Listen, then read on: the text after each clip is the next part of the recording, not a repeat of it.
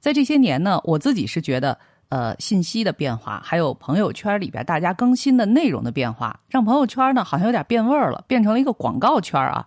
很多人都在刷单位必须要让你投、让你发的一些类似于广告的内容，还有一些朋友呢，可能本身就是做这个微商的，他会天天的刷屏发很多广告。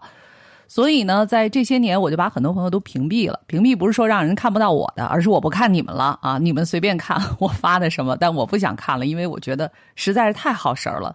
其实现在每天留下来，我能看到对方朋友圈的人并不多，但是导弹熊老师是其中一个，因为我觉得看他的朋友圈太值了，跟看书一样，相当于是免费阅读。嗯，所以呢，一直读了这么多年之后，我发现他是一个特别厉害的熊。呃，熊嘛，反正就是熊掌。我觉得对我来说，熊掌是用来写作的。呃，因为我我现在一直在给孩子们写这些历史书，同时因为我的职业嘛，本身职业本身也要要写东西，呃，再加上我也喜欢抄书，呃，所以我觉得如果说熊有有点厉害，也可能就是熊掌吧。嗯，呃，但是呢，到到这个电台节目上来以后呢，还要熊嘴还要好一点。熊好像是一个呃笨嘴拙舌的动物是吧？希望我的熊嘴能跟熊掌一样的厉害，至少能够符合私家这个节目的需求。伶牙俐齿啊，我觉得您完全没有问题。可能前面朋友们已经听到了你自己的这个说话语言表达的这个功力，您觉得这个和写作的功力是彼此平衡的吗？或者说是可以共同发展的吗？因为前两天啊，我们都看到了有著名的作家啊，到那个现在特别有名的呃那个直播间里头啊，去参与推荐自己的书，你就会发现有的时候作家的这个表达，他也不是能够。像他的文字那样特别的有表现力和爆发力，呃，你自己在这么多年从阅读到写作到工作当中，其实也是一种创作，再到自己的语言表达上，你有什么体验吗？你觉得是可以互相啊彼此扶持，然后共同成长，在书面表达和口头表达的这方面，是能够两个互相辅助、共同成长的能力吗？呃，如果说简单回答，肯定是是，但是得得分。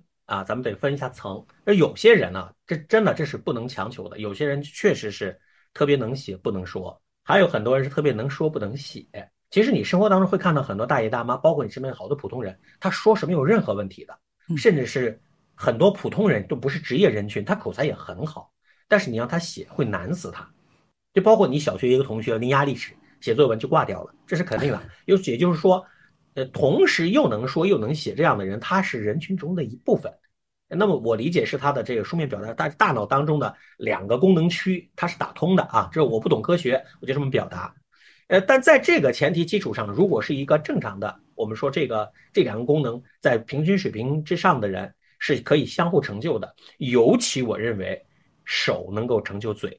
嗯，就是说，如果你本身表达没毛病。但是呢，你想成为一个演说家，你想成为说的特别好，你想成为像思佳这样成为一个特别好呃节目主播，如果你用手用写东西去锻炼你，它一定是有作用的，因为它叫什么呢？它你表面看是用手在写，实际是你在训练你的大脑。你当你的思维上去以后，那你的表达一定会上去。我就说，所谓口才和爱说话是两个概念。那么我前面说的好多人他是爱说话，真正到了口才的层级，就要有思想在里面做背景。而思想拿什么来训练呢？我觉得一个是阅读，就是输输出；第二个你就自己去写东西，那是输入。输入输出双向训练对大脑是最好的。那大脑如果到那个程度了，你脑子已经是一个湖，至少是一个鄱阳湖、一个洞庭湖了吧？现在找你要一杯水，你难道很难吗？一定一定不会难的。所以我的总体答案就是说，写作和阅读一定有助于你的你的口头表达，除非你天生在这方面啊有某种障碍。你刚才一说到鄱阳湖和洞庭湖，我觉得又。触动了大家的 伤心事儿，扎心了，就觉得鄱阳湖和洞庭湖今年的水也确实是不太多了。虽然一杯一杯还有，我就由此想到，可能有一个不是特别恰当的比喻啊，就是在这个特殊的年代当中，包括短视频在内，有很多的社交媒体和平台都在不断的分散着我们的注意力。有的时候就在家里坐电梯的时候，你就会发现，你进电梯墙上也都是广告。五光十色的广告，你从电梯下到地库，你要走到地库，你看到地上还是各种各样的广告。所以我觉得，在这样的年代，我们的思维本身就是一种发散性的，还会更加轻易的被分散。所以到最终啊，你对一个问题的分析能力、你的包括后期的一个输出表达能力，是不是真的会像我们今年所看到的鄱阳湖和洞庭湖一样，这个水位就是急剧的下降，以至于干涸？也就是说，现在这个时代是否对我们的认知能力的增加，呃和深入，其实是一种不太友好的大环境的？啊，我是认同这个说法的。呃，只是我是觉得，就是我们获取信息，包括获取知识的方式啊，呃，在介质上面，呃，在技术上面发生了重大的变化。呃，但是呢，我一直相信，有些东西跟人类的这个生理结构，跟人类的这种思维结构，包括人的这个呃历史形成的人类的这种人性，它是基本契合的。那么在这个基础上，如果是顺应这个人的基本特征的东西，呃，它是对人是有好处的。那么一味的，如果说一味的放大某一些新的新的特征，而不去加固固有的，它是会出问题的。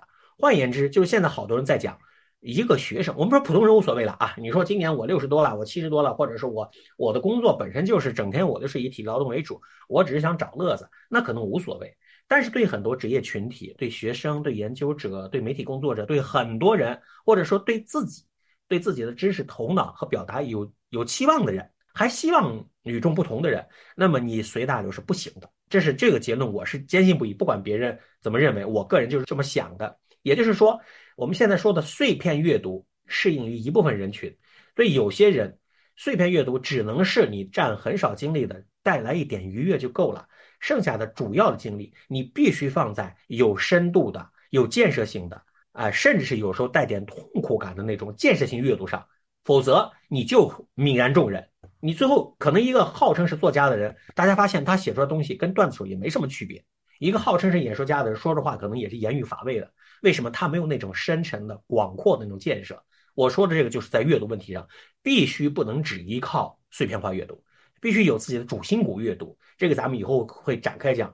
但就我同意思佳这句话：如果你没有一个特别大的一个系统，像大自然的这水圈一样，那你如果没有水圈的加持，你那个鄱阳湖会干掉。只要添一变，你鄱阳湖会干掉。更何况有些人还不是鄱阳湖，不是洞庭湖，它本来就是一个小涝池。天下雨的时候，气象好的可能还有点水。现在如果天不下雨，天旱，你自己又不积极的去给它补充水分，它可不就很容易就干旱了吗？没错。所以呢，今天我们就是要说，在这个非常剧烈动荡的一个大时代的背景之下，我们每个人怎么才能更好的去生存下去，再生长下去？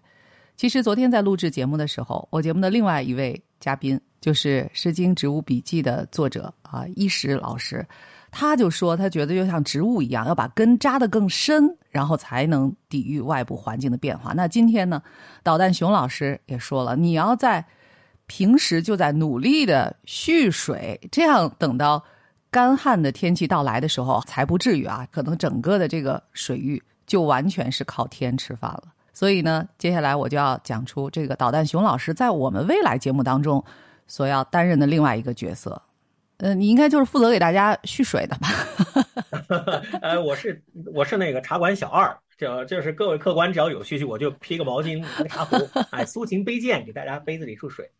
其实，呃，导弹熊老师平时的阅读是非常广泛的，就刚才所说的，他从阅读到抄书啊，这一点我是非常佩服的，因为我只在小的时候有用自己非常心仪的那种笔记本抄书的习惯。到后来，我就觉得这写字儿这事儿，可能是写伤了，就就觉得特别费劲啊，就不愿意去抄书了。那既然能复制粘贴，干嘛还要抄呢？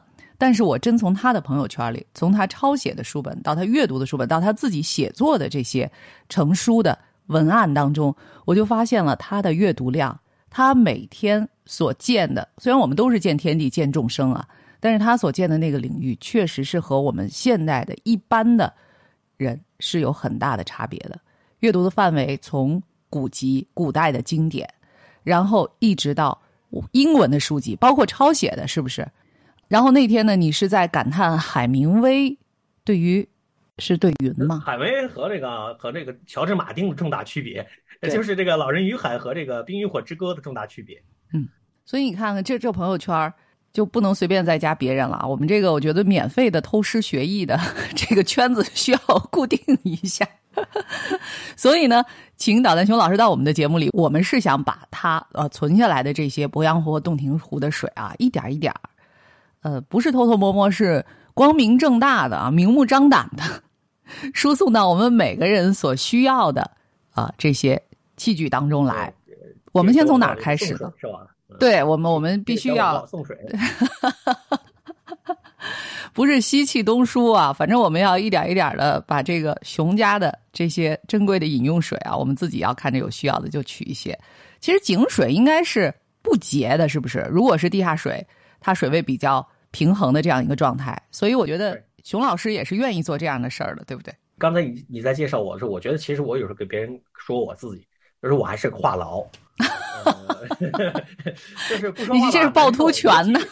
对对对，尤其遇到这个关系好的人，或者是能相投的人吧，他们就最后会很烦我。就是这小子，你别让他张嘴，你一开始别让他张嘴就好。你一旦让他张嘴，这是让他再关上，这是个问题，这是个难处。呃，也就是说自己有时候读多了或者写的会有心得，心得嘛，就是总想求一个知音知己跟大家分享。那不爱听的人，那咱就不说了呗。如果爱听，咱们一直说下去，而且相互激发，我觉得这是人生一大乐事，挺好的，非常好。没错，为什么我们要选择在接下来的内容是从《史记》开始呢？咱们两个人还稍微做了一下讨论啊。其实呢，在语言表达上面，可以有很多不同风格的古籍，可以到我们的节目当中去一一介绍。为什么从《史记》开始？呃，我觉得从《史记》开始，作为一个大众传媒呢，《史记》最大的好处，它本身是一个故事合集。《史记》，我们说中国历史最好的古代史最好的史书是前四史嘛？啊，《史记》《汉书》《后汉书》《三国志》。坦率的说，这四个书以后，那么一直到出现《资治通鉴》之前，除了前四史和《资治通鉴》，剩下的好多史书，包括他很多人喜欢的《明史》啊、《宋史》之类，他在讲故事能力上真的是远不如前四史。呃，包括这个文笔上也不如。再加上后来经过这个统治者各种有意识的干预以后啊，史书形成了好多规矩。那些规矩有些对于历史表达、对于文学表达其实是有害的，那它有利于统治，但是不利于历史学本身。那么前四史较少的受到这种干扰，那么最好就是《史记》。《史记》是司马迁自己私自修的，并不是纯粹的官修。嗯，修完以后，后来成为官方史书，算是正史。但是在这中国历史的早期，我们说中国历史像一条河流一样，在上游时代形成的司马迁的《史记》，它保留了很多现在看来非常宝贵的东西。第一个是特别好的故事。还有特别好的文笔，还有特别好的观念、观点，还有特别好的价值观。我们举一个例子，就是说，后来的史书，后来各朝各代史书，谁会给刺客做传记呀？谁会呀？谁会给农民起义的领袖做传记？谁又会给失败者做本纪？所以你可以看那时候的价价价值观，我用个词叫做非常的刚健有力，没有那么多唧唧歪歪的东西。那么这样一来，再加上司马迁的文笔真是太棒了，没几个人能够超越他。虽然他的那个史书里面有很多东西带有文学色彩，你一看就是知道他是他推演出来的，或者说他想象合理想象。比如说两个人在密室里面聊天，说的什么什么什么什么，你看的很精彩，你特别愿意去传播它。你事后一想，那司马迁你怎么知道他们俩在密室里谈了什么？可是这个不影响，不影响这部作品的价值，反倒这些东西是我们值得有时候想，因为有时候文学不见得就假，他，写在史史历史书上的东西不见得就真。啊，对我们来说，它是个宝库。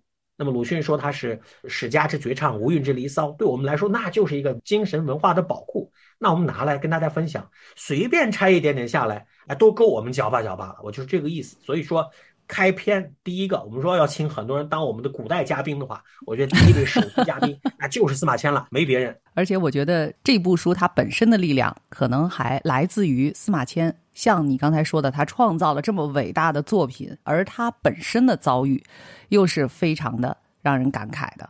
所以说呢，他也是重大事件的亲历者呀。对呀。所以说呢，这部书你在读的时候，细细的如果去读，当然在未来我们可以从这个熊老师的讲述的故事当中啊，再去慢慢的分析，可以看出这位司马老师啊，他自己在从中既有抒发满腔的这种抑郁，而最终他又完成了自我超越的这样一种对，你说这超越特别重要，对对对对，超越。所以我觉得这部书和他的作者本身就是非常的有力量的，而且是一种特别。重大的、伟大的那种精神力量。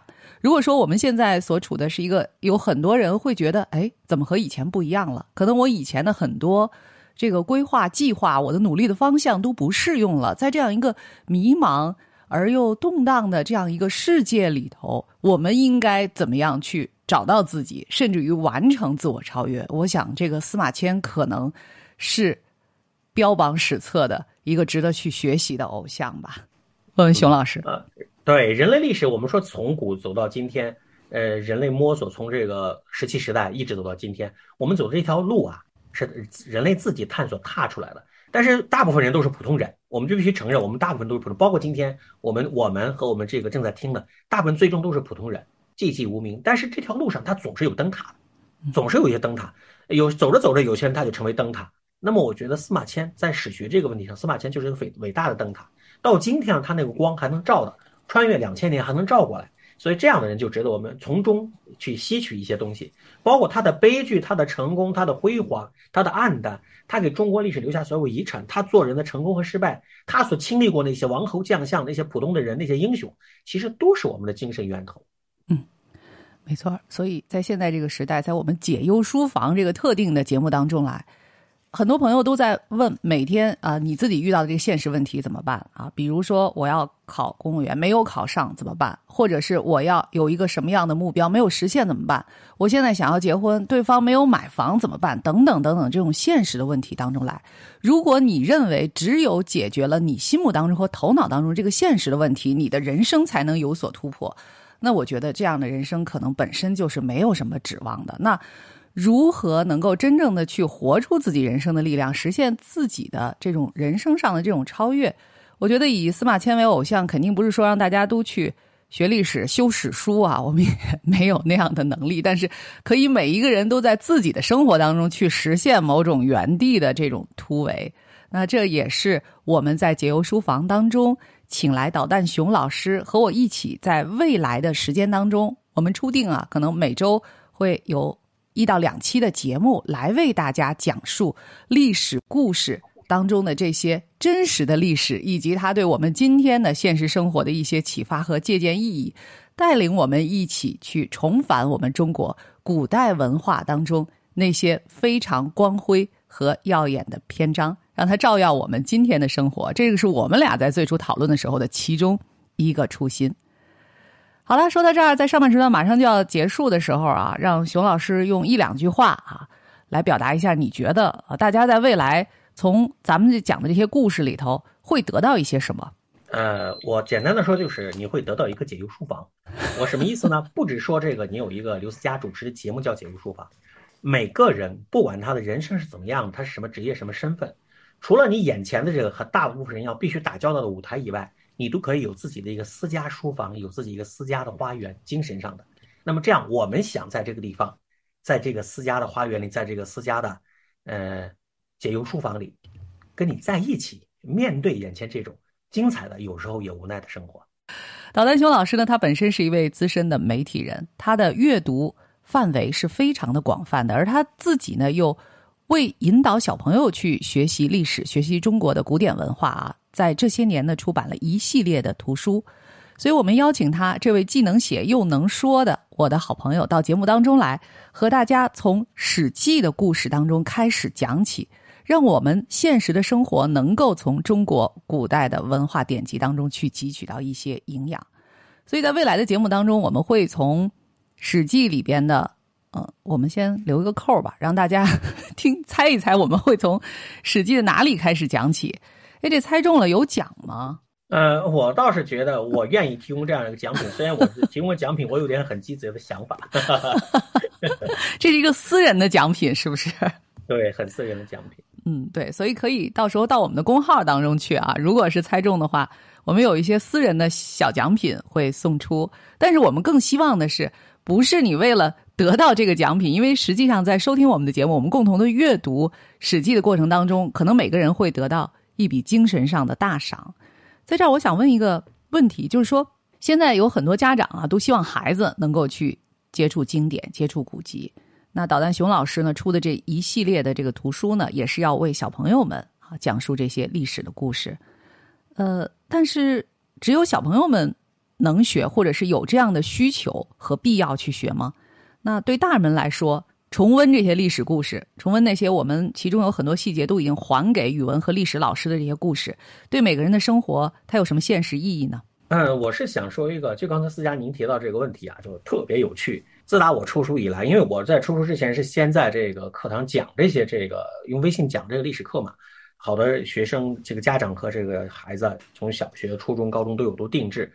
我会经常遇到一个情况，嗯啊，这个情况让我有时候觉得，有时候就觉得哭笑不得。会有这么两类情况，有一类家长呢，一上来就问熊老师，我们家孩子要开始读《史记》了，或者我们家孩子要读《战国策》了，甚至说要读《资治通鉴》了，你推荐一个版本。然后我说，我就问你，你家孩子多大？哎，六岁。那我我我我就我就很很震惊，那他这么大，你让他读这些干嘛？哎呀，可是人家莫扎特四岁的时候都写交响乐了呀。对，莫扎特，莫扎特，我们说这么多年，不也就是那那一个人吗？我都怀疑他是从外星来的，或者穿越过去的吗？可能是外星来的。你能跟一个外星人比吗？大部分时候不要把自己孩子当外星人，他就是当个小土豆儿，可能更好。不要老想望子成龙，更多的是要想清楚这个孩子在这个阶段他更应该接受什么。所以我经常说，去看绘本吧，嗯，去看绘本，不要老想着多么早就开始接触这些东西，毕竟它还是有一定的阅读门槛的。即便是现代人做了以后，拼命的做了各种化解以后形成的读本，它也是有门槛的，不要不用太着急。这是我经常回答一类家长，我有时候问的多，我就会说：“那是你亲生的吗？你干嘛把他逼成这样呢？这么小就要读啊？”这是一类。还有一类家长，通过他的提问，你知道他自己是不读书的，这是一个非常可怕的现象。就是我们这些望子成龙、希望孩子博览群书、希望孩子学富五车的家长，自己不看书。嗯，比如有一些什么样经典的问话，你一听。嗯，他经常问我，他会问我，我想让孩子看一本，比如说啊，看一本当代的一个作家的小说，他会问我，熊老师，你推荐一个版本。当代还有什么版本？对呀，我我就说，如果你要看英文的翻译版或者外文小说的翻译版，那翻译特别重要，我们要看版本。对，你要看古代的典籍，它版本很重要，有些里面什么注释都没有，什么学问都没有，你什么都得不到。一个现代人用现代化写的。无非就是印刷的品质好坏一点，除此要什么版本？可是就就特别特别奇怪啊！对我写一本，我快借此推荐一下。我写的情感日记，难道还需要版本吗？里面有有密码吗？有有火星文吗？对，但是很奇怪的是，他为什么会有这样一个概念？就是我我给他，他听他是道听途说。如果他自己有版本概念，他就不会问这个问题，他就会知道我让孩子要看的这本书没有版本，不需要考量版版本。他不懂。那么就是说，正因为他自己不看，但是他又想让孩子看，所以他经常就这两类家长，一类是完全什么不知道，一类呢又是过于的过于的这个压力太大、太紧张、太内卷。所有这种，其实我把它总结为一点，就是因为家长不看书，家长不读书，又奢望孩子读书。那么我们把今天的话题，思佳你刚才的问题，我们推到一个原点，我们且不说这个成年人从读书当中会得到多少多少的好处，会成长的多么多么好，咱们全且不说。就为了你的孩子能够养成长期阅读的习惯，把阅读作为生活的一部分，你也应该开始读书。阅读这个东西对一个人的回馈是远远超乎你的想象。我现在没法跟你描述啊，我们也还留个口。你去读一个月和读十个月肯定是不一样。有时候啊，你读到一年、两年、三年，回头看你自己，你会不认识你自己。所以说，我就说它到底有什么好处，我一言难尽。我们接下来慢慢会讲，比如说阅读给我带来什么好处，我跟你讲好多事情都能说清楚。我现在就说一个概念，你去读，量变到质变，读到一定程度的时候，你会很惊喜的发现，诶，我这个人变了。过去困扰我的问题，现在根本不困扰我；过去对我构成挑战的问题，现在也没有了。这大概就是读书对人最好最好的滋养。嗯，所以说到这儿，我又想问一个我个人的一个问题啊，那读书是不是就够了？为什么还要抄书呢？因为我个人，呃，我我其实我觉得我的阅读量还是挺大的，在现代人啊，特别是不管是跟同行还是同龄人相比的话，我觉得阅读量是很大的。但是我有一个问题，就是我看书的速度也很快，而且我确实都看了啊，没有跳着翻着那样去看。但是看完了这本书之后，我觉得我也其实某种意义上实现你刚才所说的，我读完这本书之后的这个人，可能和读某一本书之前的这个人就不一样了。可是你让我再说说这书里说了什么，哪怕是给我印象特别深刻的段落，我是没有办法把它重新再呃比较完整和清晰的去表达出来。那意思我都明白，但是我记不住。呃，像我这样的读书可以吗？或者说，呃，像我这样的人是不是需要去抄一抄呢？呃呃，这么说，就是思佳刚才你说这种类型，有一个现成的最成功的案例是谁呢？嗯，就是诸葛亮。啊。诸葛亮对读书态度是好读书不求甚解，他就喜欢看书。嗯，一翻大致一看，好，这本书表达什么东西我知道了，扔过去，再看了，再来一本。他读原来我是诸葛亮那一款的呀。他 说你可以，你可以是你也可以视为就有有时候这个不是咱们是隔代穿越嘛，可以理解，性别不受限制啊。呃，这孔明啊，刘思孔明，呃，刘思孔明这个观点呢，我是认同的，就是，但是我现在必须说清楚啊，就是你说的这种感受是很多人的感受，你你的获得也是真实的获得，就是你虽然没有记住中间的内容，就好像比如说你今天早上你吃了一个汉堡。你没有办法给别人详细讲里面的碳水是百分之多少，脂肪是多少，但是你的营养在你身体里。嗯，就是你没必要说我非要把这它解剖清楚，没必要。但是我能告诉你说，我今天一上午很精神，我就着咖啡吃了汉堡，就着牛奶吃了汉堡，我营养得到了，这是这种阅读。但是我为啥就回到你那个问题，为什么还要抄书？这必须把阅读我们分为两大概念，一个你说这种类型其实上属于泛读的概念。嗯。泛读这个东西就是好读书不求甚解，甚至你读的效率越越高，速度越快，单位时间内涉猎的量越大，可能你的收获越多。它是泛读，泛泛而读，没必要。很多书，人类的很多书是没必要逐字逐句读的，嗯甚至最后你形成了一眼扫过去，一目十行，能抓住其中的关键意思和关键词，你就成功了。这是泛读的基本要求。但是呢，还有一种是阅读叫精读。精读就精读的是书吧，就必须逐字逐句把它的意思搞得清清楚楚，把它的广度、深度、内涵都摸清楚了。在精读精读里面又分好多书，这个精读啊本身也是分层，有些精读是你只要认拿着书抱着抱着书去看，基本看完以后你就你就能看懂，没有一个地方有有盲点，这就够了。但是还有一些书呢，你看过去以后，你把每个字都看清楚了，它有些意思你依然还是不懂。那你还得把这本书放下去查工具书，还得去请教别人。还有一些书比这个，就是你请教了人，查了工具书，看的也似是而非，你可能这一辈子你得看好多遍。嗯，有些好书为什么好多人要反复看呢？除了这种享受类的，大家很注意发现，那种碎片类的文章你是不会反复看的，因为它没有这么多的营养。但是总有些书它营养太厚重，你一遍是消化不了的。而且还有在于你自己的这个消化和吸收能力，可能过一段时间的。你的人生体验和阅历增加了，再看同一本书的时候，体会又不一样了。又不一样了。那么你比如说，我现在写这套书，给孩子们写的《熊大叔讲文史》，还有我现在写这个《熊大叔陪孩子读懂三国》，我的基础文本是《资治通鉴》。嗯资治通鉴》呢，我到现在为止是读了四遍。第一遍，在我上大学的时候，我把它通读完以后，那是泛读，就是看完了，大致知道基本脉络了，有些故事也记住了，但是里面真正的学问并没有看完。工作以后，我在甘肃的时候，在兰州的时候，我又读了一遍，又整个读了一遍。这一遍的时候，就比第一遍发现了很多东西，因为你已经不是学生了。嗯你已经在职场了，你看学东西，哎，你感受就不一样了。第三遍到了北京，到第三遍开始，我就开始在这个《资治通鉴》大量的写读书笔记了。哎，这个史料我读完以后，我有什么想法？这第三遍，到第四遍的时候，我就开始真正的这个抄书的工程。怎么抄呢？我找到了明末清初思想家王夫之写的《读通鉴论》，我把王夫之的每篇文章我都原文不动抄下来，然后再把他文章中涉及到的《资治通鉴》的史料再抄下来。然后我再把这个文章里面的一些陌生的、比较生僻的字词查清楚，附在后面。最后我还要写一篇自己的评论，这就形成了所谓的抄书工程。在我这抄书并不简单的说把那个原文抄下来，它是有一套抄书的方法。但是最简单的方法就是抄原文就够了。啊，我们现在我在朋友圈也看到有人抄抄什么抄当代散文作家的一些作品，我内心是很不以为然的。当代作作品有什么好抄的？要抄是需要你啃的，需要你在抄的过程当中充分的调动脑力去思考，去加入各种考究才需要抄。不需要嚼的东西抄它干嘛？这是我个人观点啊，不一定就全对。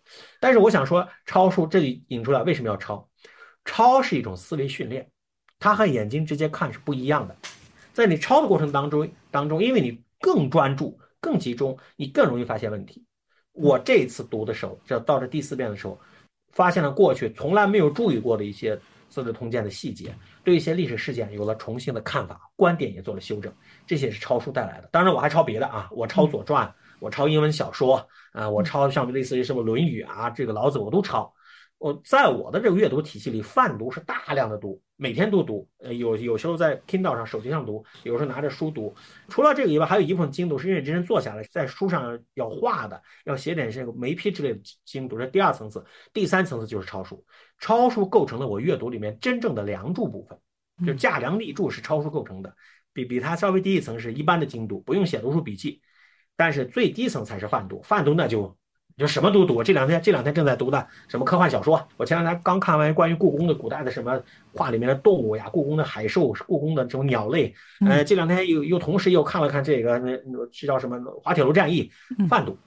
什么都看，乱七八糟，我也不知道，我也没法说我哪个喜欢哪本，反正我都爱看，都都都对我构成了营养。但是它永远不能影响我的抄书，因为这是真正的梁祝。那你每天会花多少时间去抄书呢？就是在这个精读的部分。我早晨起来在电脑上写作，大概写三千到五千字。嗯。然后下午的时候，利用一切这个上班的空隙时间和休息时间抄书，也要抄到三千到五千字。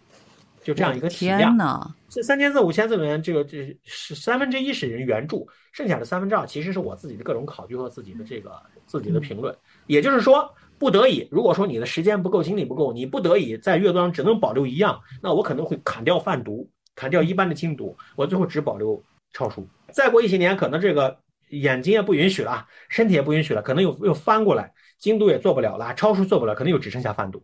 所以这个在不同的阶段，我觉得一个人要建立自己的主心骨的阅读方法。我经常给有些学生讲，就是什么叫阅读工程。他说你碎片化阅读，可能五分钟、两分钟就能看完一一小篇东西，但是你要看那些，就是你必须花一年两年才能看完的东西。那有这个东西，你别看这一年两年你就耗进去了，每天哪怕今天时间少，只能看一页两页，明天时间多，我看十几二十页，但你坚持住，你把这个看完以后，我说那种巨大的反噬，这种赏赐。巨大的回馈就体体现出来了，我就不说我这些年的这种大量的超书带给我的真正的影响，我就说我青年时代，我上大学学中文，我在上大学的时候，从大二到大四这两年，把《史记》和这个《资治通鉴》都是那种中华书局那种竖排版的那种版本，繁体字的。都读完以后，我的最大感受是，我的同班同学已经跟我没法聊了。这是我真的，这不是我吹牛啊，这是我这是这是鄙视链呢，这是赤裸裸的。鄙视链就产生了。当然，我们大家都要上课，都要去图书馆读各种各样的书。但是我有这样一个工程完成。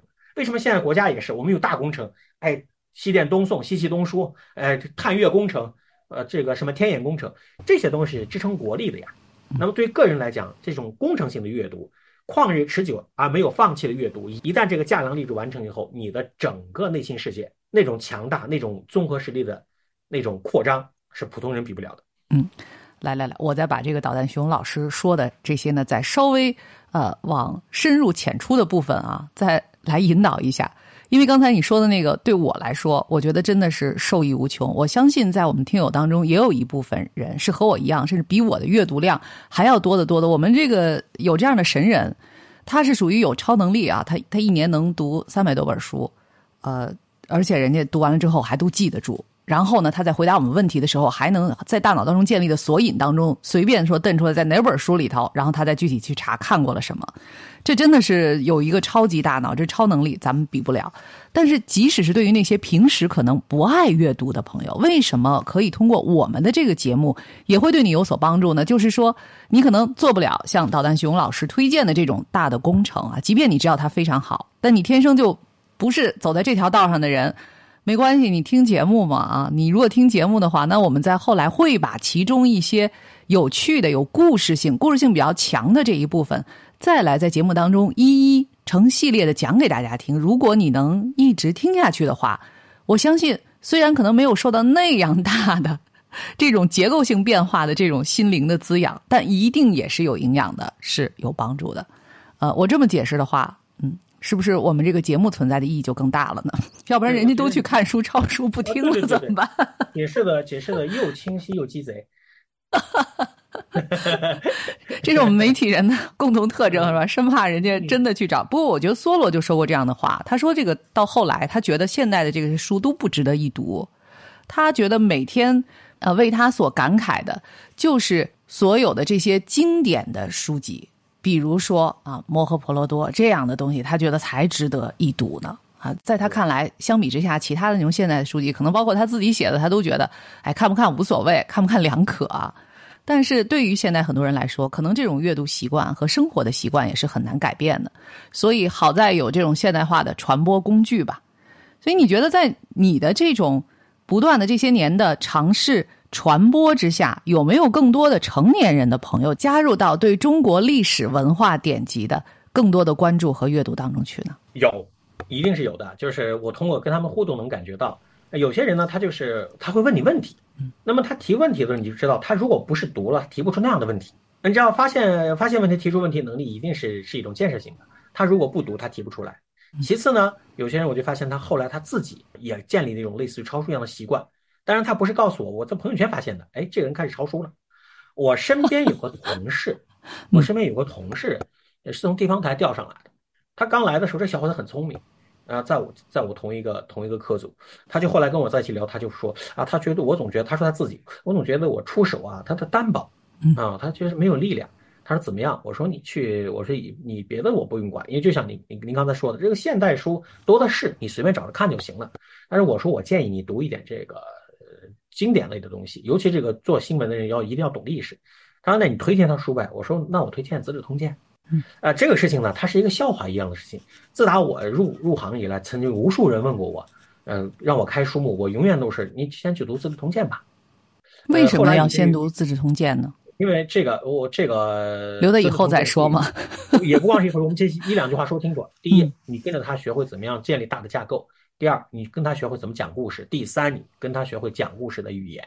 因为《资治通鉴》也是号称文笔飞动啊，你飞起来飞运动动，是古人对他评价文笔飞动，所以是一个特别好的一个建设性的一条书。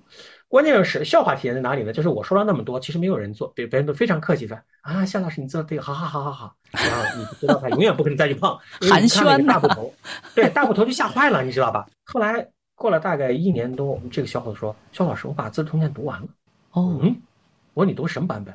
他说中华书局那个二十本那个版本啊，读完了。他说对我泛读了一遍，我现在就没读第二遍了。这是我真正就是在读通鉴这个问题上，我确实影响了一个人。这个人现在。